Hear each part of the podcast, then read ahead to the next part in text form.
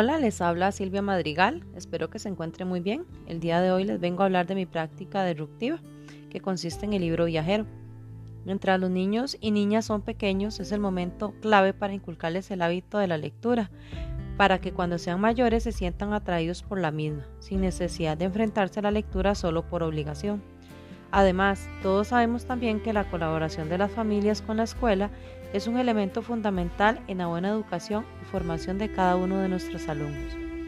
Esta colaboración es más necesaria en la etapa de la educación infantil, como es lógico, ya que es en este momento cuando los alumnos dependen más de sus padres y madres. Teniendo en cuenta estos dos puntos tan importantes, surge la necesidad de aplicar y establecer a principios del curso lectivo algún proyecto que dure todo el curso y que interrelacione ambas ideas. Así surge la idea de investigar, conocer y utilizar el proyecto denominado el libro viajero. ¿Cómo se trabaja este proyecto? El libro viajero es un libro que se va escribiendo gracias a la colaboración de las distintas familias, a las que va llegando en un tiempo prudencial establecido por el docente. Las familias observan los trabajos realizados por las otras familias y comparten sus experiencias.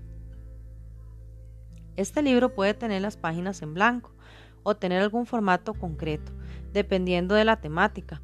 En él se puede usar toda la creatividad, como técnicas de dibujo, pinturas, calcomanías, recortes, entre otros. ¿En qué niveles educativos se puede realizar? Generalmente suele plantearse para la educación preescolar y primer grado. Sin embargo, creo que es interesante en cualquier nivel de educación primaria. A menudo parece que una vez que los niños y las niñas han aprendido a leer y a escribir, ya no hace falta realizar actividades lúdicas o motivadoras, pero por el contrario es cuando más importa mantener el interés por la lectura y la escritura de una manera creativa. ¿Para qué sirve?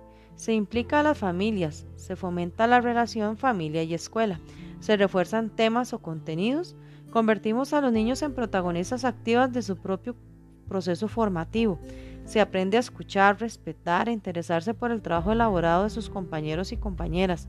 Se potencia la formación de valores, tolerancia, respeto, escucha, colaboración, sentimientos, empatía, entre otros.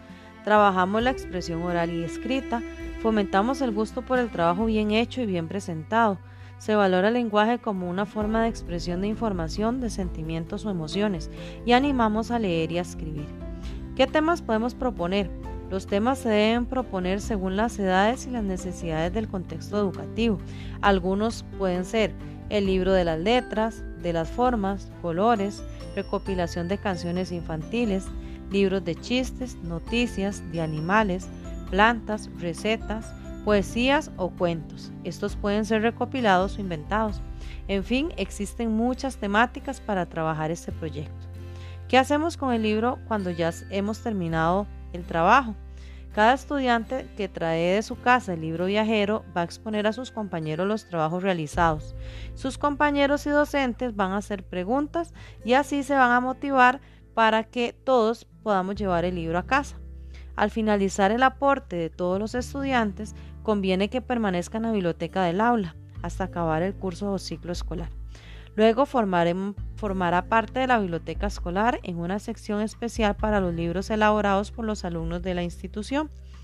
Podemos escanearlo y guardar una copia digital para facilitárselo a los padres de familia o se puede mostrar en la revista escolar.